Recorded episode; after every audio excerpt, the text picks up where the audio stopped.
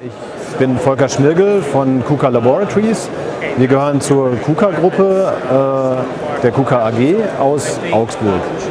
Wir sind heute auf der ICRA und präsentieren den neuen KUKA Leichtbauroboter, den LBR IVA der wissenschaftlichen Öffentlichkeit und freuen uns hier mehrere Exponate mit diesem neuen System vorstellen zu dürfen. Ich habe Ihnen heute mehrere Exponate mitgebracht. Wir werden uns zwei Exponate genauer anschauen. Das ist einmal der Leichtbauroboter in einer Sicherheits-, in einer Safety-Applikation, in der wir die robotereigenen Features nutzen, um auf Safety-Gegebenheiten in der Robotik einzugehen. Und zum anderen haben wir ein Exponat dabei, was äh, im Bereich Visual Servoing arbeitet. Das ist ein recht bekanntes Thema in der Wissenschaft. Hier sehen Sie den KUKA Leichtbauroboter ohne eine zusätzliche Ausrüstung. Wir haben einen Endeffektor am Roboter installiert und ich muss jetzt ein bisschen ausholen, um Ihnen den Hintergrund ein bisschen näher zu bringen. Normale Industrieroboter äh, werden in der Regel mit äh, einer aufwendigen Schutzeinrichtung installiert, damit Menschen in den Arbeitsraum des Roboters nicht eindringen können, weil der Roboter ja nicht weiß, wo sich der Mensch befindet und dementsprechend ähm, Schaden nehmen können. Der Leichtbauroboter ist jetzt mit einer Sensorik ausgestattet, die Kollisionen detektieren können und damit ist es zuerst möglich, dass Menschen und Roboter gemeinsam arbeiten können. Wir wollen das an diesem Roboter an einem Beispiel zeigen, welche Möglichkeiten der Roboter hat. Nehmen wir an, der Roboter bewegt sich in seinem Arbeitsraum und äh, es entsteht eine unerwartete Kollision. So kann er darauf reagieren. Wir haben jetzt einfach nur eine Rückzugsbewegung programmiert und äh, der oder das, der Gegenstand äh, in der Bahn nimmt keinen Schaden. Wir haben es mal beispielhaft mit einem Wasserglas gezeigt.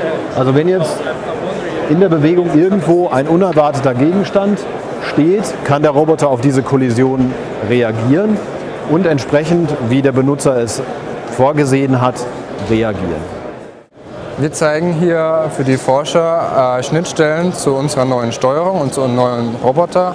Äh, und zwar Schnittstellen, die es den Forschern ermöglichen, eigene Geräte, wie man hier zum Beispiel sieht, diese USB-Kamera oder auch ihre eigene entwickelte Software, ihre Algorithmik an unsere neue Steuerung anzubinden. Und zwar auf eine einfache Art und Weise. Und dies demonstrieren wir hier in einer Visual Serving Applikation.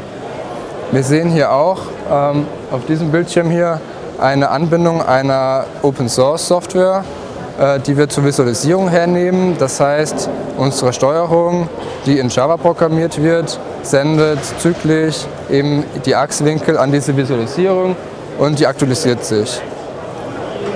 Wir setzen hier als KUKA ähm, auf eine Mainstream-Technologie. Ähm, das heißt, hier auf diesem Laptop läuft eben eine, äh, die KUKA äh, Sunrise Workbench, die ist Eclipse-basiert und die Roboterprogrammierung findet in Java statt. Ähm, hier sehen wir nun, dass die Webkamera ähm, die Markerposition feststellt. Dann nutzen wir eine C++-Bibliothek, die wir über Swig einen, äh, ein, Tool zum automatischen Generieren von einem Wrapper, den wir in Java benutzen können, eben generiert. Und ähm, diese Software setzen wir ein, um dieses Visual Serving hier äh, beispielhaft zu zeigen. Das heißt, einfache Schnittstellen und äh, wir können in Java C++-Code, also die Algorithmik, die zum Beispiel der Forscher entwickelt hat, eben hier an die Steuerung anbinden. Und man sieht hier, wenn ich eben diesen Marker hier bewege, dass der Roboter ähm, diese Marker folgt und sich neu ausrichtet in allen sechs Freiheitsgraden und die äh, Visualisierung eben ähm, die Stellung des Roboters einfach auch anzeigt.